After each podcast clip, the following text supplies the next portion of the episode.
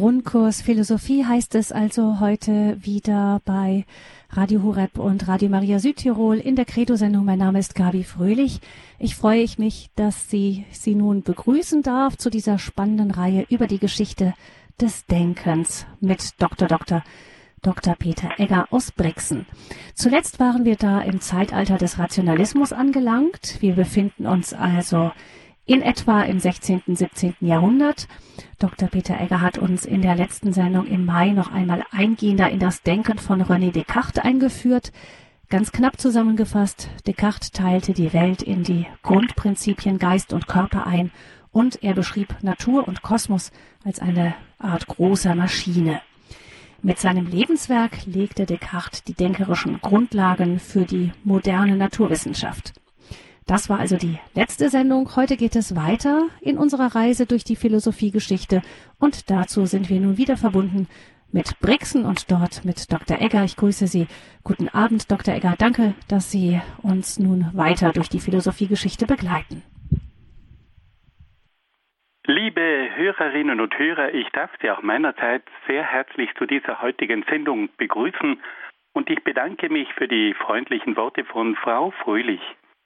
Bevor ich mit meinen Ausführungen beginne, darf ich Sie bitten, dass wir miteinander ein Gebet sprechen, damit der Geist Gottes uns durch diese Sendung begleiten möge. Im Namen des Vaters und des Sohnes und des Heiligen Geistes. Amen. Komm, Heiliger Geist, und erfülle die Herzen deiner Gläubigen und entzünde in ihnen das Feuer deiner Liebe. Sende aus deinen Geist und alles wird neu geschaffen und du wirst das Angesicht der Erde erneuern. Dann wenden wir uns an die Mutter Gottes und bitten sie um ihr fürbittendes Gebet. Gegrüßet seist du, Maria, voll der Gnade. Der Herr ist mit dir. Du bist gebenedeit unter den Frauen und gebenedeit ist die Frucht deines Leibes, Jesus.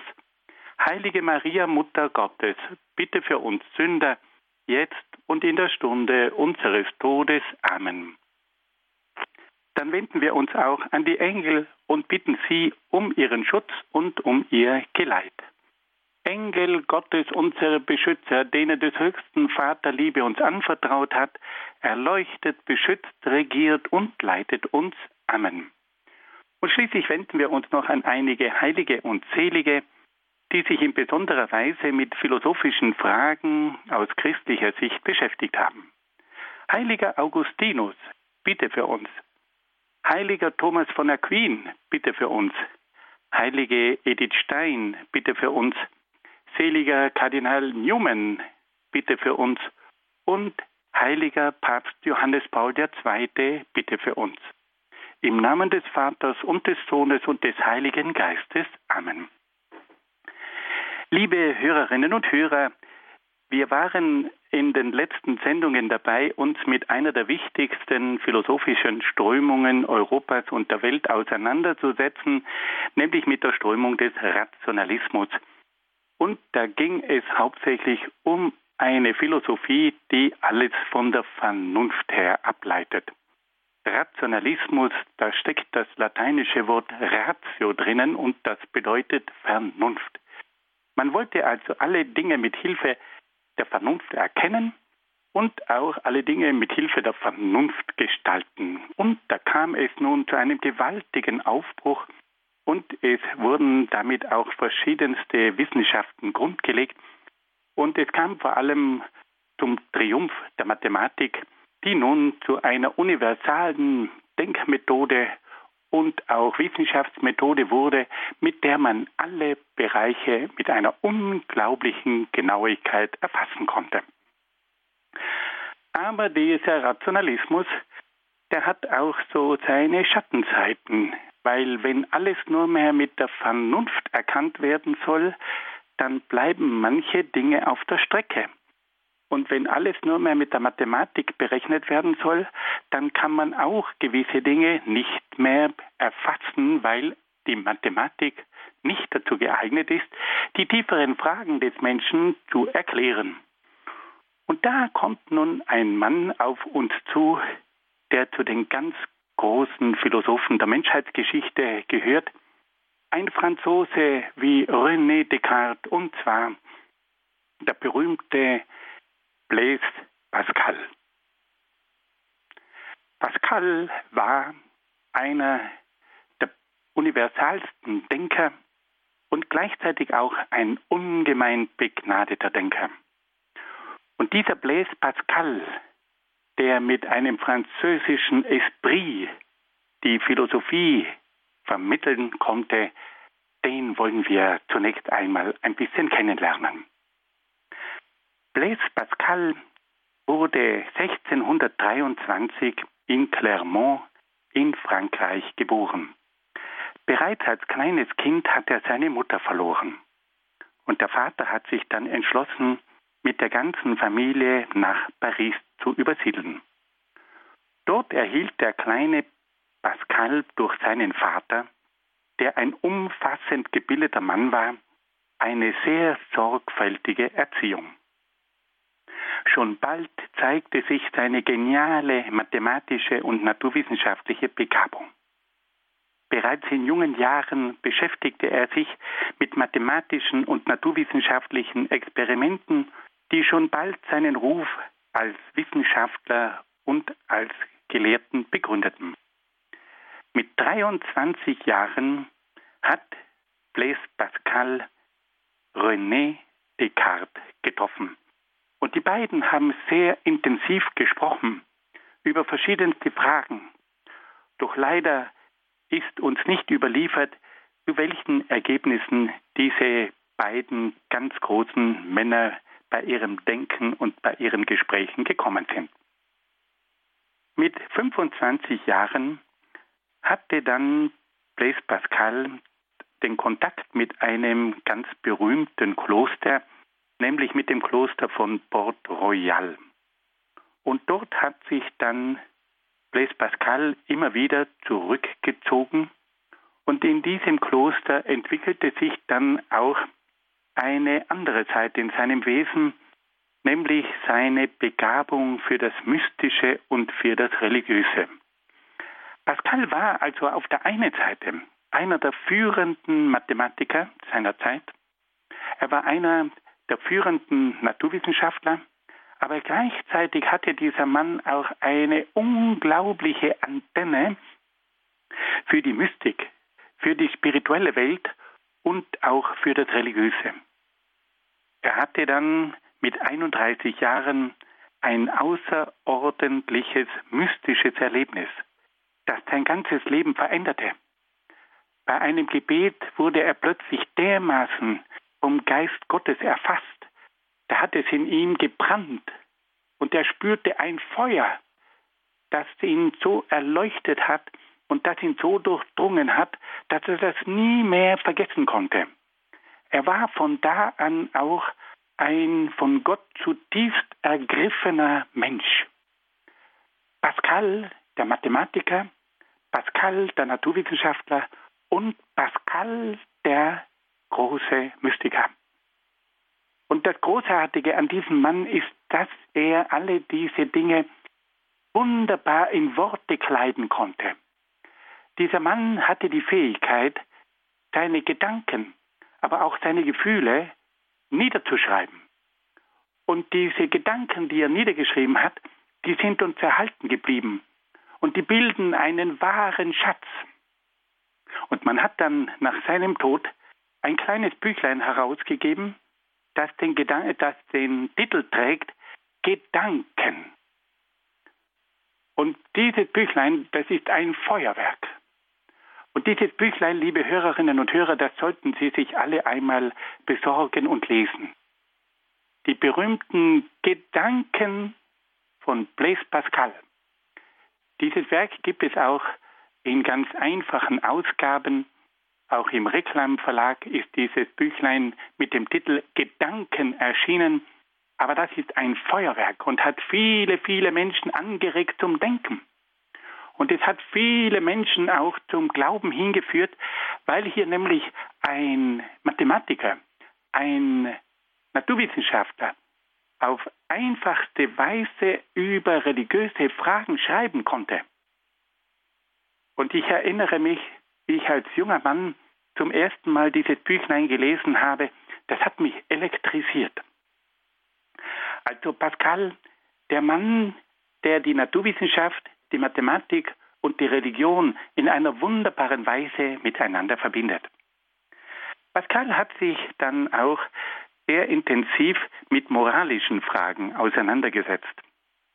Und da hat er sich auch mit den führenden Theologen seiner Zeit angelegt, weil er nämlich der Meinung war, dass man die Moral nicht von Fall zu Fall verändern könne, sondern dass es in der Moral ganz bestimmte Grundsätze gibt, die man nicht von Fall zu Fall verändern kann.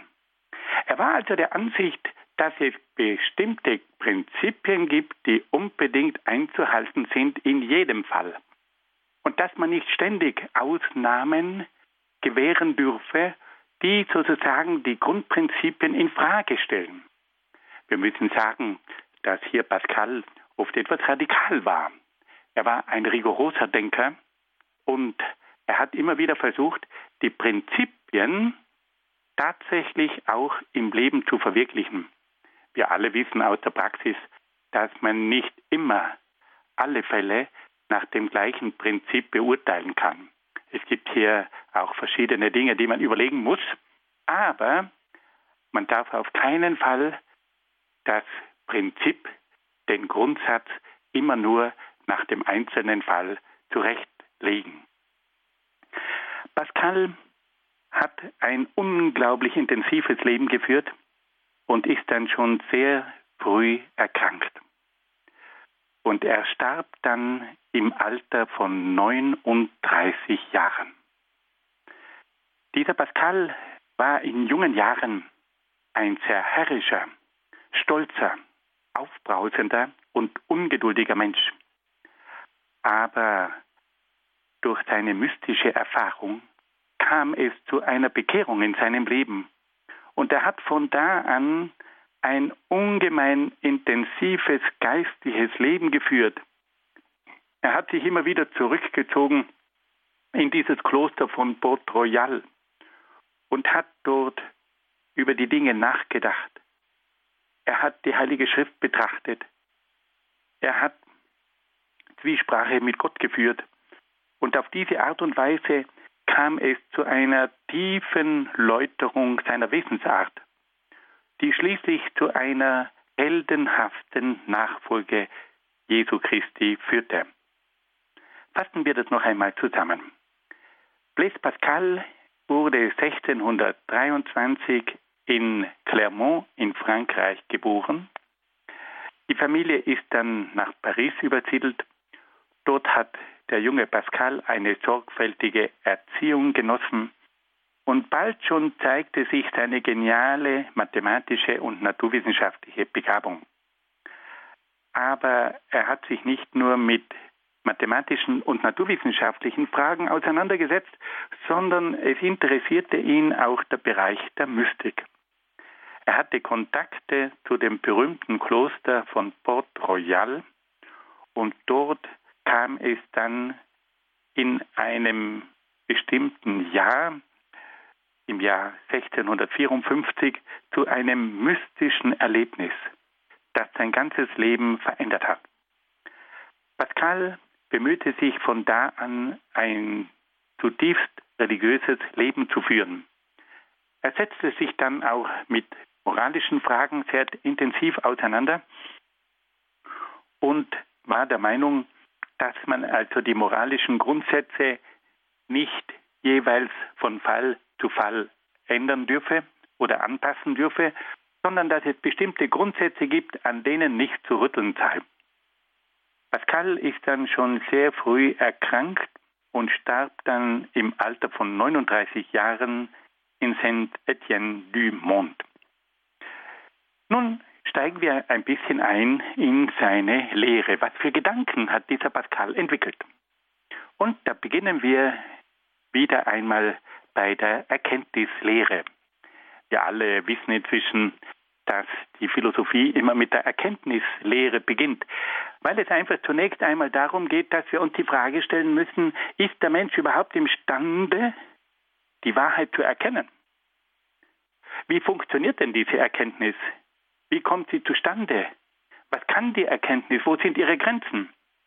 Weil wenn diese Frage nicht geklärt ist, ob wir überhaupt die Wahrheit erkennen können, dann brauchen wir überhaupt nicht damit zu beginnen zu philosophieren, weil wenn wir eh keine Gewissheit haben, dass wir ganz bestimmte Dinge so erkennen können, wie sie sind, dann hat es keinen Sinn, sich mit diesen Fragen auseinanderzusetzen, weil dann bleiben wir bei den Meinungen stecken. Ich sehe es so, du siehst es anders und der dritte so, sieht es nochmals anders und jeder von uns hat Recht. Das ist die berühmte Theorie der verschiedenen Meinungen. Und jeder hat Recht und keiner hat Recht und niemand weiß, ob es überhaupt eine Wahrheit gibt. Das ist die heutige Situation des Relativismus. Es gibt verschiedene Meinungen, aber Wahrheit gibt es keine, es darf keine geben und, und, und. Pascal war da ganz anderer Meinung. Er hat gesagt, es ist möglich, die Wahrheit zu erkennen, aber er war der Ansicht, dass es da nicht nur die Vernunft gibt, die etwas erkennen kann, sondern dass es neben der Vernunft noch eine zweite Möglichkeit gibt, die Dinge zu erkennen. Und diese zweite Möglichkeit ist das Herz. Pascal sagt also, dass die Erkenntnis zwei Standbeine hat. Einmal die Vernunft und zum Zweiten das Herz. Und das wollen wir jetzt ein bisschen genauer betrachten. Was kann denn die Vernunft erkennen? Pascal sagt, dass sich die Erkenntnis der Vernunft auf jene Bereiche bezieht, die sich mathematisch erfassen lassen. Also alles das, was ich mit der Mathematik erfassen kann, das, was ich messen kann, das, was ich abwiegen kann, das, was ich zeitlich berechnen kann, also überall dort, wo ich mit der mathematischen Methode an die Dinge rankomme, das ist der Bereich der Vernunft. Diese Erkenntnis, die von der Vernunft und von der Mathematik bestimmt wird, nennt Pascal den Geist der Geometrie. Pascal weist aber im Gegensatz zu Descartes darauf hin, dass sich die Erkenntnis der Vernunft mit ihrem Geist der Geometrie nicht auf alle Bereiche anwenden lässt.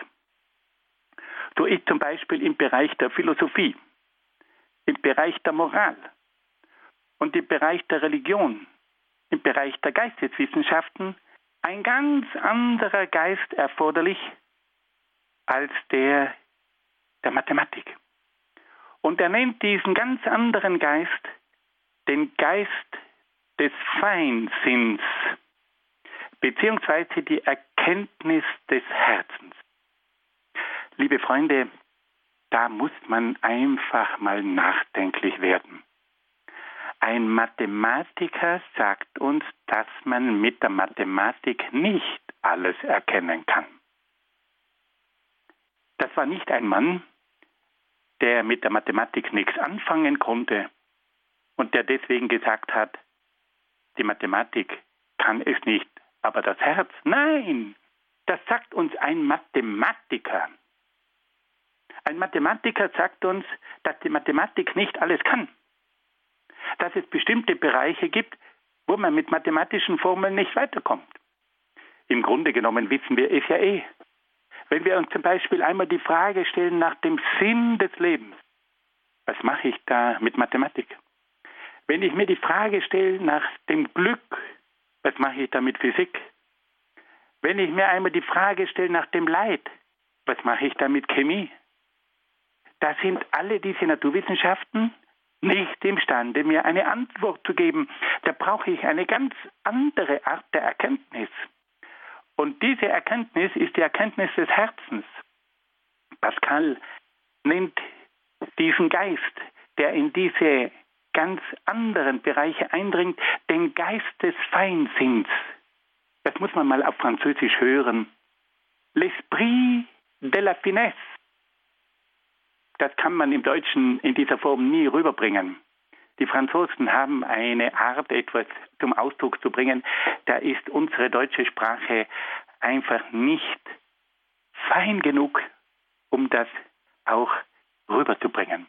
Also er spricht vom Esprit de la Geometrie, das ist der Geist der Geometrie, der Geist der Mathematik, das ist eine Erkenntnisart. Und dann gibt es den Esprit de la Finesse, der Geist des Feinsinns, die Erkenntnis des Herzens. Und diese zweite Erkenntnisart, die ermöglicht uns den Zugang zu den tieferen Fragen, zu denen die Mathematik keinen Zutritt hat.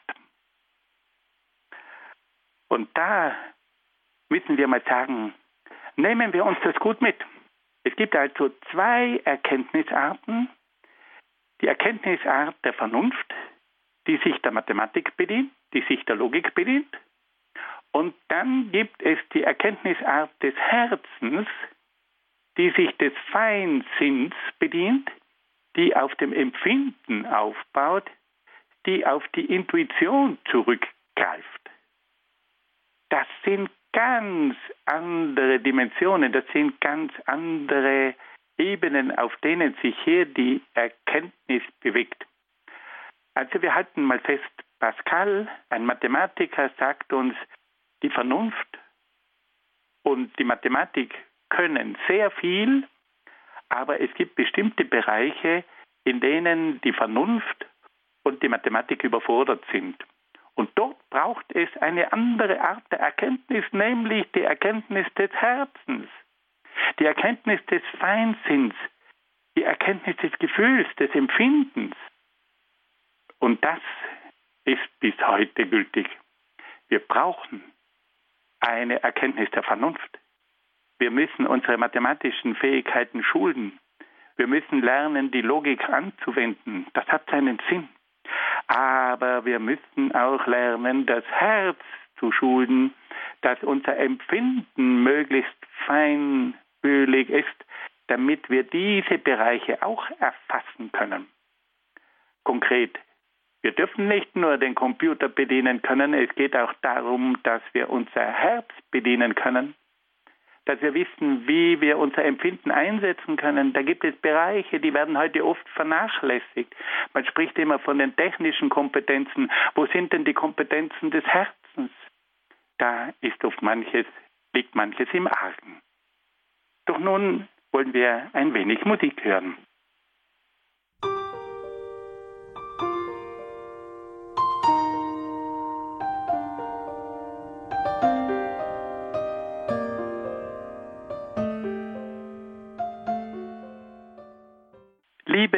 Hörerinnen und Hörer, wir haben also gehört, wie Blaise Pascal uns zu verstehen gegeben hat, dass es zwei Arten der Erkenntnis gibt.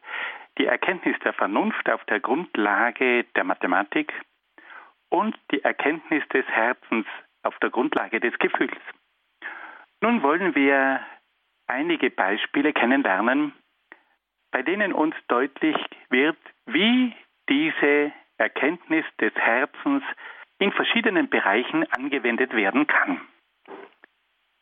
Pascal sagt zunächst, dass die Erkenntnis des Herzens durch ein inneres Empfinden zustande kommt.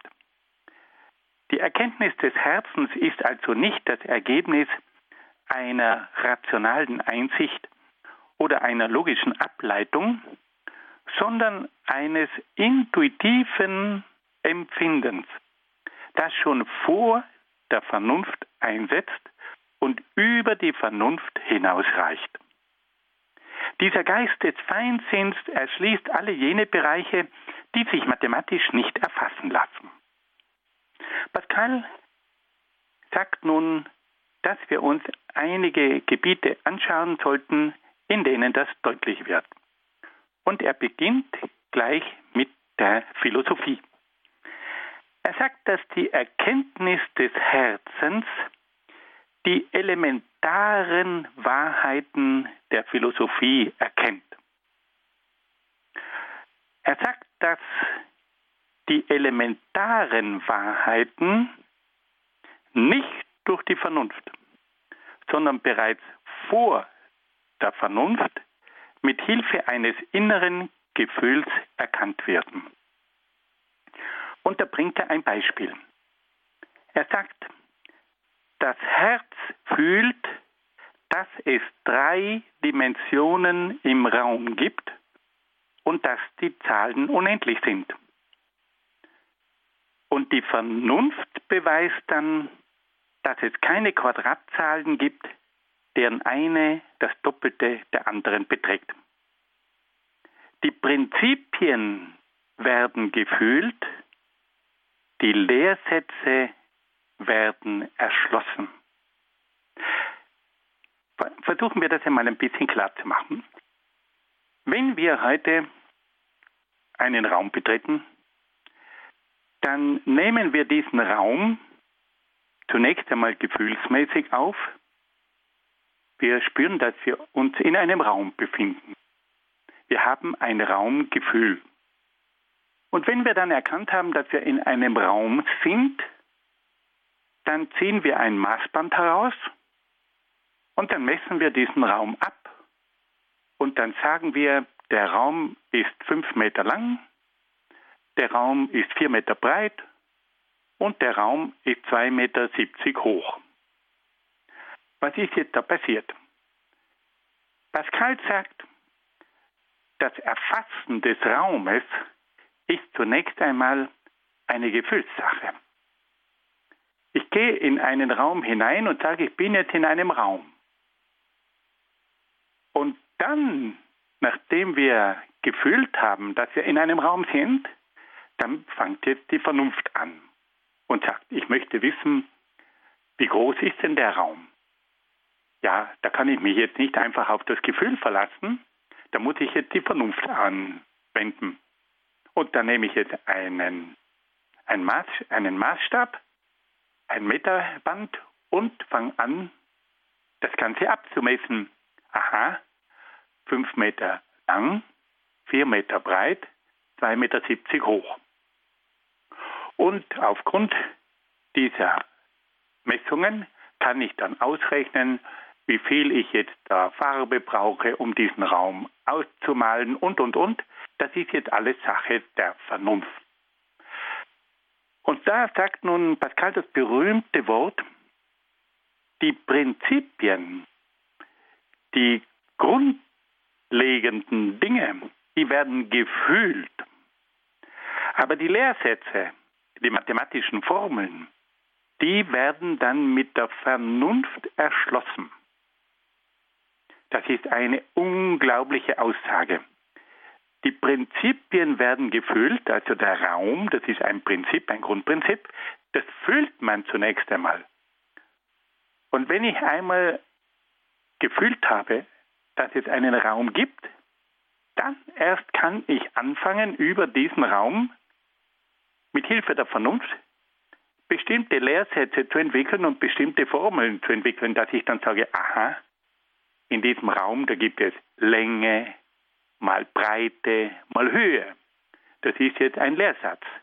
Wenn ich jetzt das Volumen von dem Raum berechnen möchte, dann brauche ich eine Formel. Und das Volumen von dem Raum berechne ich, indem ich sage Länge mal Breite mal Höhe. Also die Prinzipien, die grundlegenden Dinge, die werden gefühlt und die Lehrsätze, die werden mit Hilfe der Vernunft erschlossen. Machen wir ein anderes Beispiel. Wenn wir uns heute einmal am Morgen erheben, dann haben wir zunächst einmal ein Gefühl der Zeit. Ich fühle, dass es noch früh am Morgen ist ich fühle, dass es spät am Abend ist. Ich fühle, wie die Zeit vergeht. Dass die Zeit ist auch ein Grundprinzip. Und dieses Grundprinzip der Zeit, das wird zunächst einmal gefühlt. Wir haben ein Zeitgefühl. Und dann kommt, nachdem wir mal die Zeit überhaupt fühlen und spüren, dass es die Zeit gibt, kommt jetzt die Vernunft und sagt, ja, lange sind wir jetzt unterwegs? Und da entwickelt jetzt die Vernunft plötzlich die Uhr. und sagt, ja, wir waren jetzt schon 36 Minuten unterwegs. Es kommt also in einem zweiten Augenblick die Vernunft ins Spiel. Die Vernunft nimmt jetzt die Mathematik zu Hilfe und mit Hilfe der Mathematik kann sie jetzt die Zeit bemessen und berechnen. Aber es ist wieder das Gleiche. Die Zeit wird zunächst gefüllt mit Hilfe des Zeitgefülls und nachdem wir mal überhaupt spüren, dass es eine Zeit gibt, kommt dann die Vernunft ins Spiel und sagt, jetzt wollen wir mal diese Zeit berechnen. Und da kommt die Mathematik dann zum Tragen und es gibt dann ganz bestimmte Formeln. Pascal sagt also, bereits bei den Prinzipien, bei den grundlegenden Dingen, beginnen wir nicht mit der Vernunft, sondern mit einem Gefühl. Wir haben zunächst einmal ein Raumgefühl und dann kommt die Vernunft, verwendet die Mathematik und berechnet diesen Raum. Dann haben wir ein Zeitgefühl und dann kommt die Vernunft, verwendet die Mathematik, entwickelt eine Uhr und dann können wir die Zeit berechnen. Und deswegen sagt jetzt Pascal, die Grundprinzipien sind zunächst einmal ein Gefühl. Und dann erst kann man Lehrsätze entwickeln. Wenn man gewisse Dinge nicht fühlt, kann man sie nicht erfassen und damit ist es auch unmöglich, die zu berechnen. Dieser berühmte Satz, die Prinzipien werden gefühlt und die Lehrsätze werden dann mit Hilfe der Logik erschlossen. Beides mit Sicherheit, wie Pascal sagt, wenn auch auf verschiedenen Wegen. Das ist eine grundlegende Aussage und da wird man auch wieder nachdenklich. Wir wissen ja, dass zum Beispiel auch große Wissenschaftler oft gewisse Dinge wie in, mit einem Blitz erfasst haben. Und nachdem dieser Blitz sie innerlich erleuchtet hat, haben sie dann begonnen, diesen Blitz mathematisch auszuwerten. Wir wissen zum Beispiel von Einstein, dass Einstein oft in einem Lehnstuhl gesessen hat und er hat die Augen geschlossen und er hat den Kopf immer wieder genickt, mit dem Kopf genickt und nachgedacht und man hat nicht gewusst, schläft er, ist er da, aber er hat gedacht. Und auf einmal kommt so ein Gedankenblitz. Und dann ist jetzt plötzlich das Prinzip klar.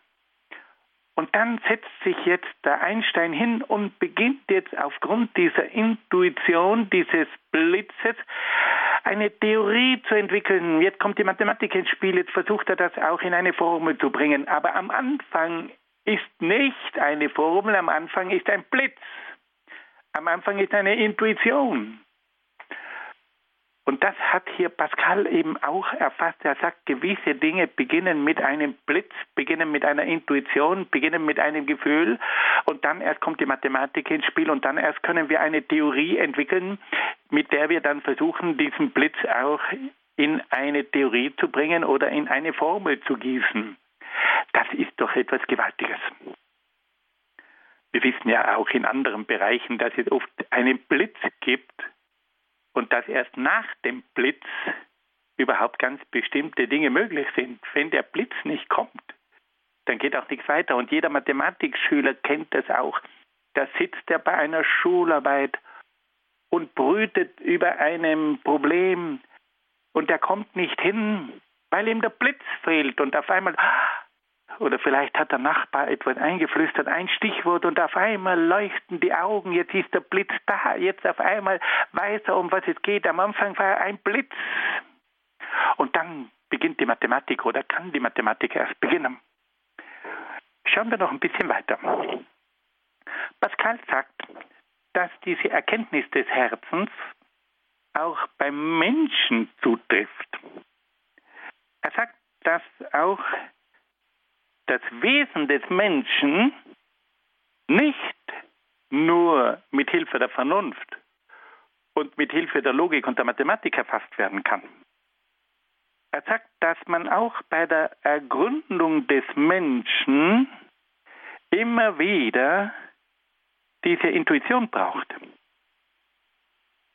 Die Mathematik kann bestimmte existenzielle Fragen des Menschen nach Sinn, nach Glück, nach Leid und so weiter, aber auch die metaphysischen Fragen, was sind denn eigentlich die letzten Dinge, auf was baut denn eigentlich das ganze Leben auf, dass man da mit Mathematik nicht weiterkommt? Und da schreibt nun Pascal einige Worte, die immer wieder zum Nachdenken anregen. Als ich mit dem Studium des Menschen begann, habe ich gesehen, dass diese abstrakten Wissenschaften dem Menschen nicht gemäß sind und dass ich mich durch mein Eindringen in sie über meine Seinslage mehr getäuscht habe als die, die nichts von ihnen wissen. Also Pascal sagt, beim Studium des Menschen hat er gesehen, dass man mit diesen abstrakten Wissenschaften den Menschen oft weniger erfasst als diejenigen, die von diesen ganzen Wissenschaften nichts wissen. Und es ist ja oft eine ganz interessante Feststellung. Es gibt oft hochintelligente Leute, die dem Menschen und auch dem Leben oft nicht gerecht werden. Und da gibt es oft sehr einfache Menschen mit einem praktischen Sinn, mit einem Hausverstand und mit einem entsprechenden Gefühl und die spüren, um was es geht.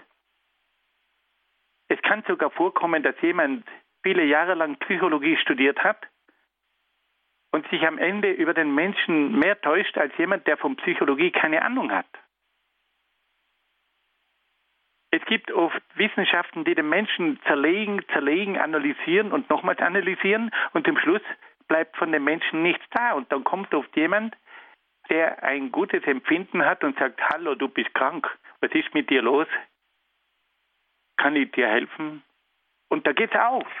Also Pascal sagt, als ich mit dem Studium des Menschen begann, habe ich gesehen, dass diese abstrakten Wissenschaften dem Menschen nicht gemäß sind und dass ich mich durch mein Eindringen in sie über meine menschliche Seinslage mehr getäuscht habe, als die Menschen, die nichts von ihnen wissen. Das ist schon unheimlich, wenn uns das ein Mathematiker, ein Wissenschaftler sagt. Und dann gibt eben Pascal zu bedenken, dass nur der intuitive Geist des Feinsinns imstande ist, in das Geheimnis des Menschen einzudringen. Der berühmte französische Schriftsteller Saint-Exupéry sagt einmal das berühmte Wort, man sieht nur mit dem Herzen gut. Da kommt wieder einmal das französische Genie zum Ausdruck. Die Franzosen, die haben eine Antenne für die feinen Dinge. Die Franzosen die haben ja eine gewaltige Kultur, die uns Europäer so beschenkt hat. Und die haben uns eben auch Denker und Schriftsteller geschenkt, die uns auf diese Fähigkeit des Herzens hinweisen. Pascal sagt also, wenn man den Menschen wirklich verstehen will, dann muss man mit dem Herzen an ihn rangehen. Und das ist wahr. Man sieht nur mit dem Herzen gut. Das heißt natürlich nicht, dass es jetzt nicht auch die Wissenschaft gibt, um den Menschen zu ergründen.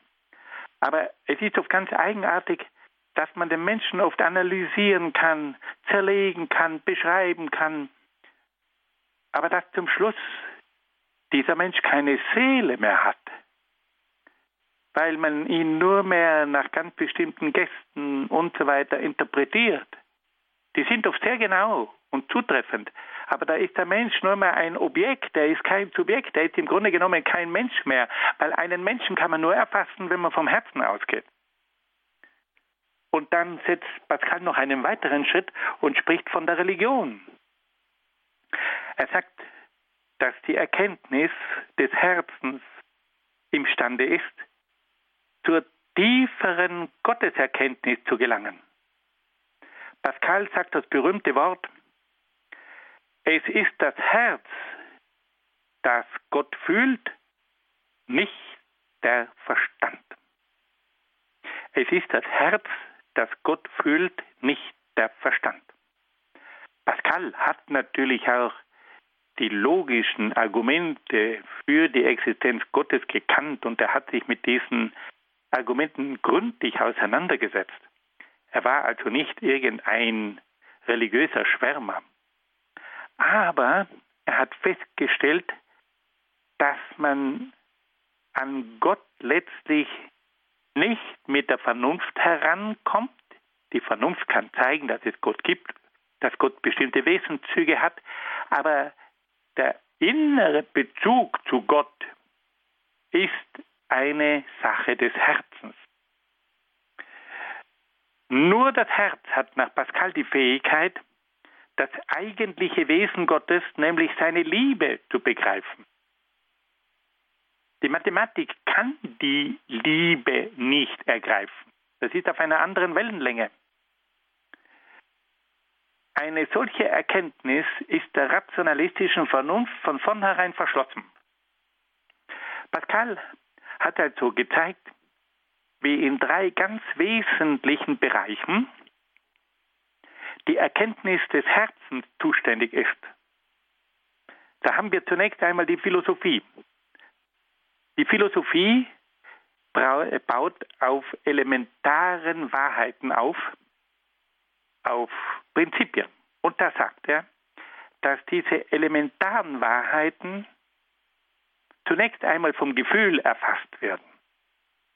Er geht zunächst einmal davon aus, dass das Erfassen des Raumes, der ja grundlegend ist für jede Erkenntnis, dass der Raum zunächst gefühlt wird und dass der Raum erst dann, wenn er gefühlt worden ist, mit Hilfe der Vernunft berechnet werden kann.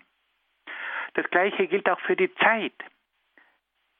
Es braucht zunächst einmal ein gefühlsmäßiges Erfassen der Zeit, damit wir überhaupt spüren, dass es Zeit gibt. Und dann, wenn uns das Gefühl die Zeit vermittelt hat, dann können wir daran gehen, diese Zeit zu berechnen und zu bemessen.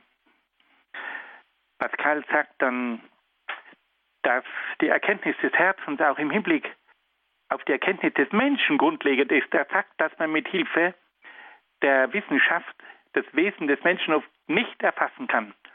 Und dass oft Menschen, die sich auf die Wissenschaft verlassen, wenn sie den Menschen begreifen wollen, vom Menschen oft weit weniger begreifen als Menschen, die von all diesen Dingen keine Ahnung haben, aber die dafür ein entwickeltes Gefühl haben. Und schließlich spricht dann Pascal auch von der Religion. Und er sagt, dass die tiefere Gotteserkenntnis über die Erkenntnis des Herzens möglich ist. Er betont, es ist das Herz, das Gott fühlt, nicht der Verstand. Nur das Herz hat die Fähigkeit, das eigentliche Wesen Gottes, nämlich seine Liebe, zu begreifen. Wir sehen also, wie Pascal diese Erkenntnis des Herzens anwendet auf dem Bereich der Philosophie, auf dem Bereich des Menschen und auch auf dem Bereich der Religion. Und er zeigt uns, dass wir hier mit dem Herzen viel weiter kommen als mit der Vernunft. Wohlgemerkt, Pascal stellt die Vernunft nicht in Frage. Aber er weist darauf hin, dass es eben zwei Erkenntnismöglichkeiten gibt. Die Vernunft und die hat ihre Bedeutung. Und er selbst ist Mathematiker und Naturwissenschaftler. Aber daneben gibt es auch die Erkenntnis des Herzens, die uns die tieferen Bereiche erschließt. Nun hören wir wieder ein wenig Musik.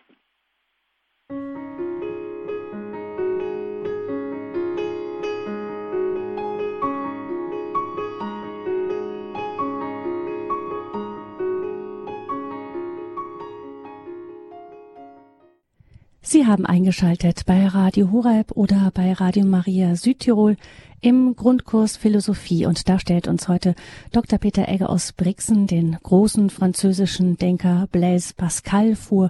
Wir hören nun die Fortsetzung seines Vortrages. Liebe Hörerinnen und Hörer, bevor wir mit der Philosophie von Pascal fortsetzen, wollen wir mal einen kleinen Blick hineinwerfen in seine wissenschaftlichen Erkenntnisse. Ich muss ganz offen gestehen, da tue ich mich ein bisschen schwer, weil ich keinerlei Begabung habe für Mathematik und für Naturwissenschaft, aber ich werde es mal versuchen.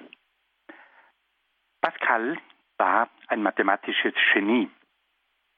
Mit zwölf Jahren entdeckte dieser Junge ohne jede Hilfe die verschiedenen Grundsätze der Mathematik von Euklid.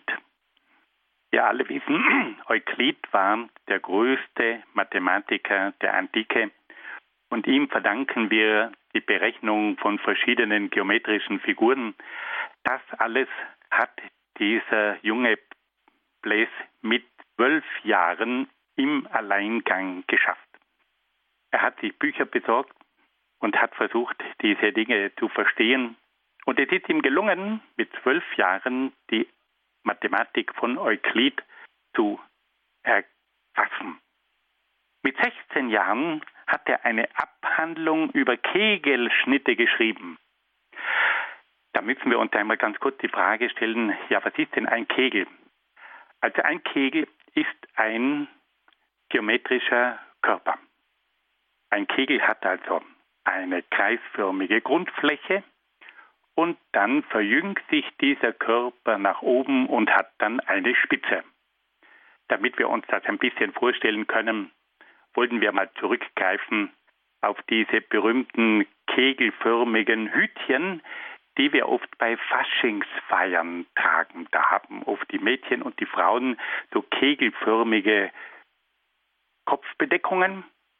Da schweben sie dann als eine liebe Fee herum mit so kegelförmigen Häubchen und das fasziniert uns.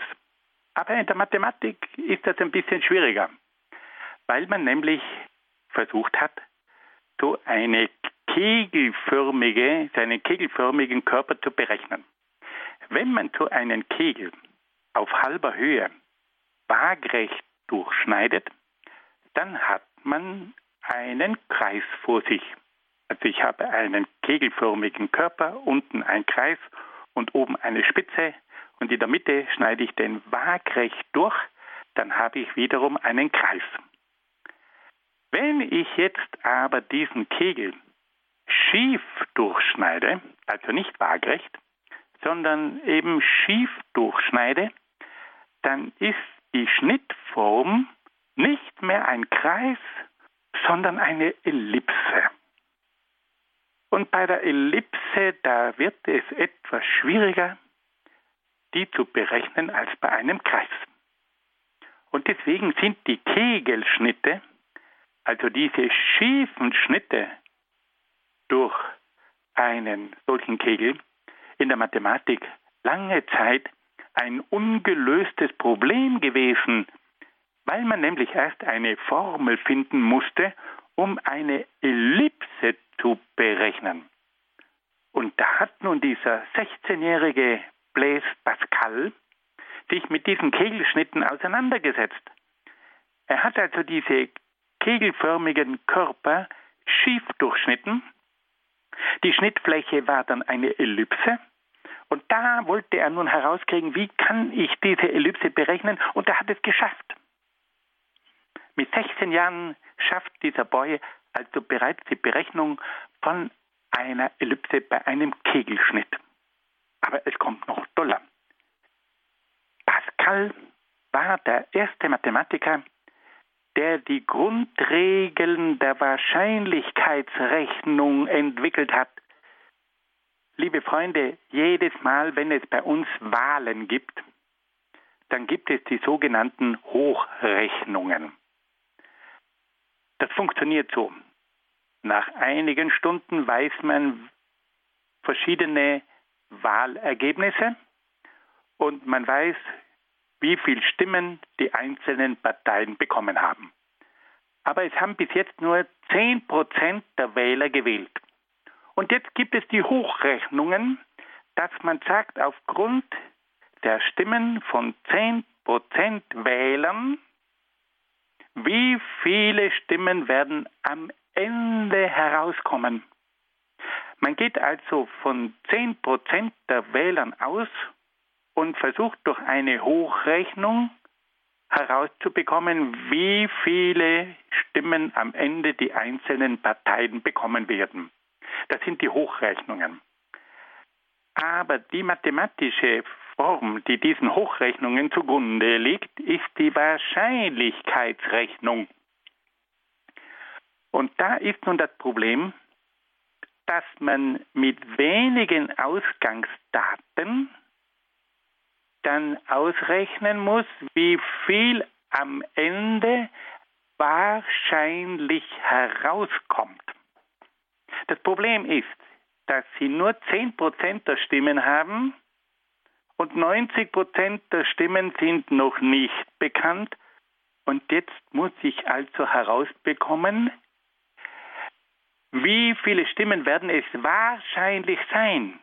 Aber das Problem ist, dass sie nur 10% kennen und 90% sind unbekannt.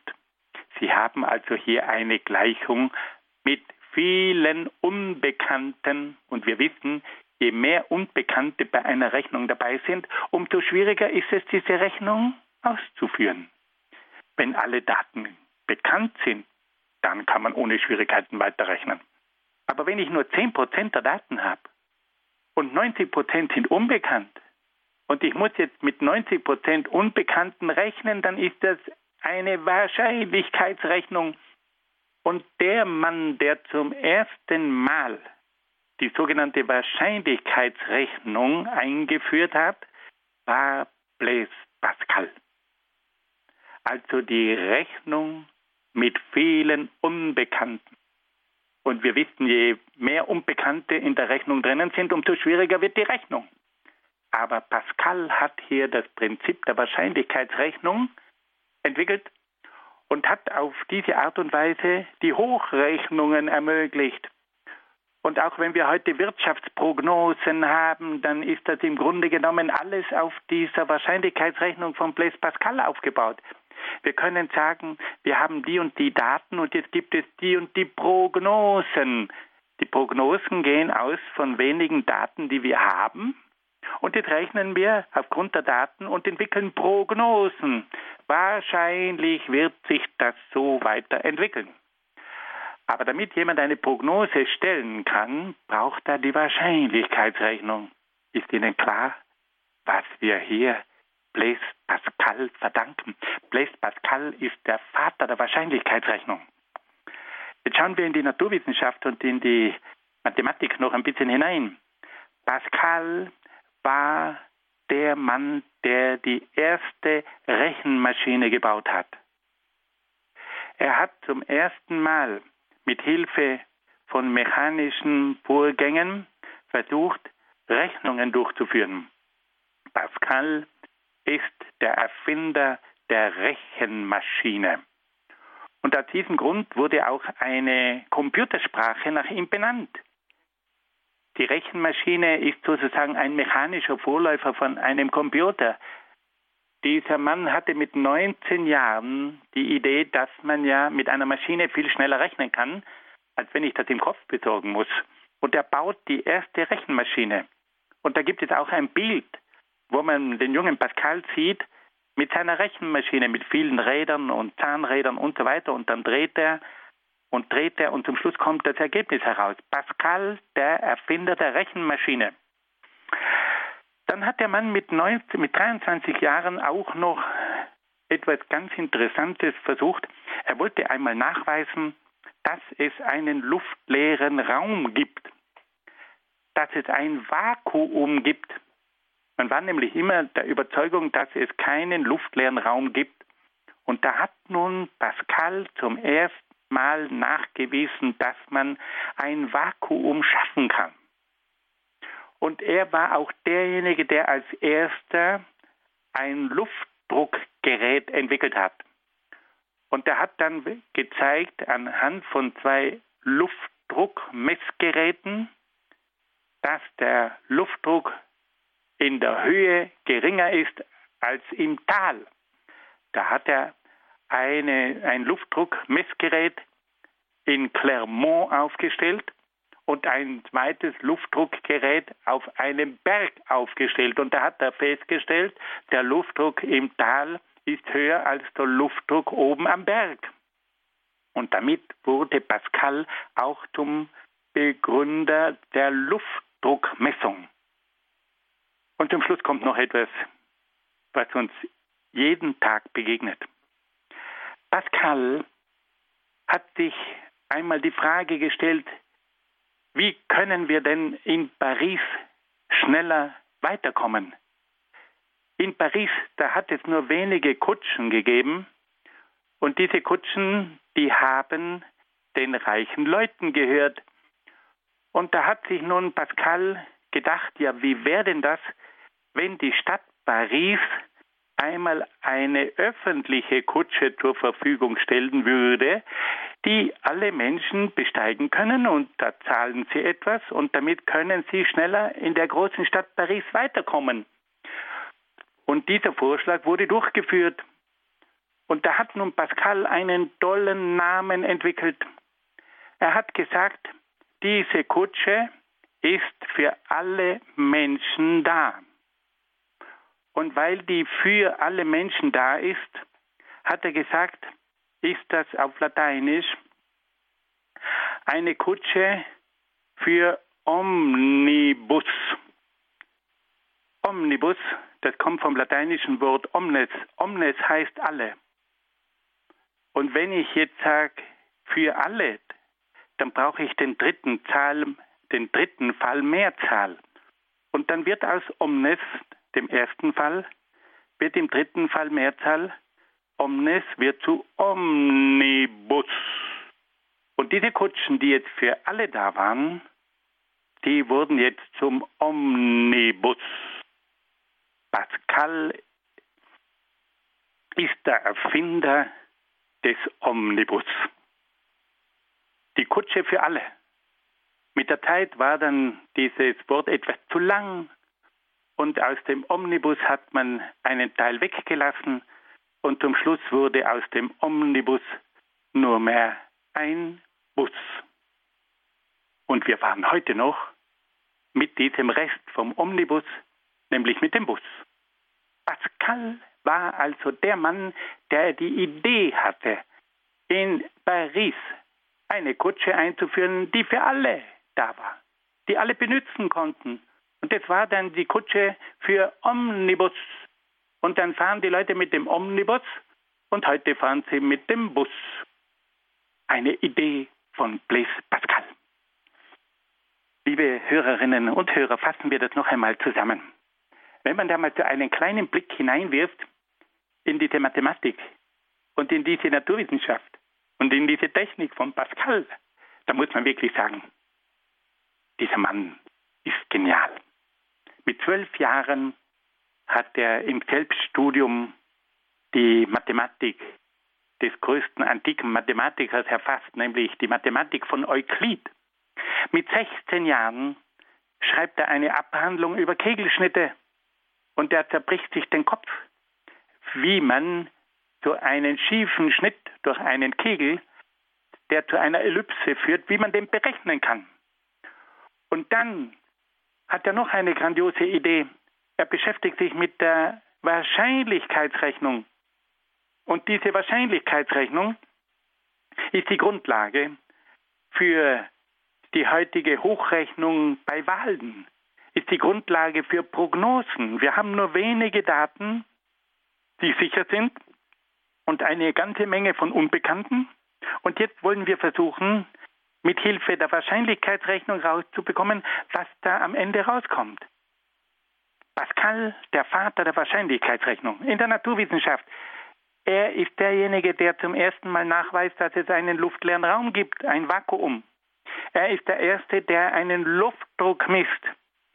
Er ist der Erste, der eine Rechenmaschine baut und deswegen ist er sozusagen der Urahn sämtlicher Rechenmaschinen. Und er hat schließlich diese tolle Idee, dass er sagt, wir brauchen eine Kutsche, die für alle zugänglich ist. Und damit ist er der Vater des Omnibus, eines Busses, der für alle zur Verfügung steht. Liebe Hörerinnen und Hörer, Sie sehen, dass bei Pascal, da brennt etwas. Das ist einfach ein Genie, das ist ein Feuerwerk, das ist auf Französisch gesprochen ein Esprit.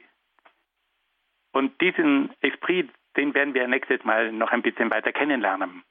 Für heute möchte ich mich bei Ihnen sehr herzlich bedanken. Ich wünsche Ihnen alles Gute und Gottes besonderen Segen.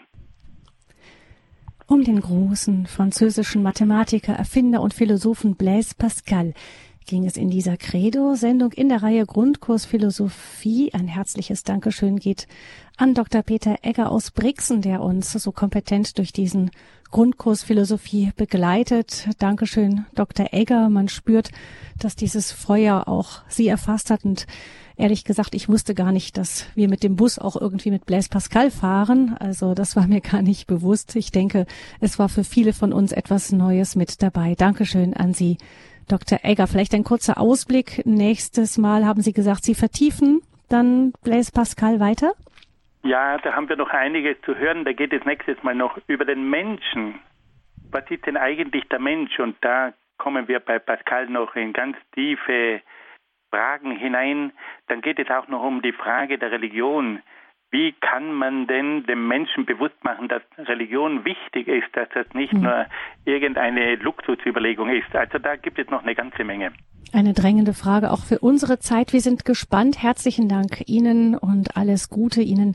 Einen gesegneten Abend. Wenn Sie, liebe Hörerinnen und Hörer, sich einen Mitschnitt bestellen möchten von dieser Sendung oder von den früheren aus dem Grundkurs Philosophie, können Sie bei uns im CD-Dienst anrufen oder Sie können im Podcast im Internet nachhören. Schauen Sie auf die Internetseite www horeb.org. Dort finden Sie die nötigen Informationen. Ich verabschiede mich an dieser Stelle von Ihnen, wünschen allen eine gesegnete Nachtruhe. Ihre Gabi Fröhlich.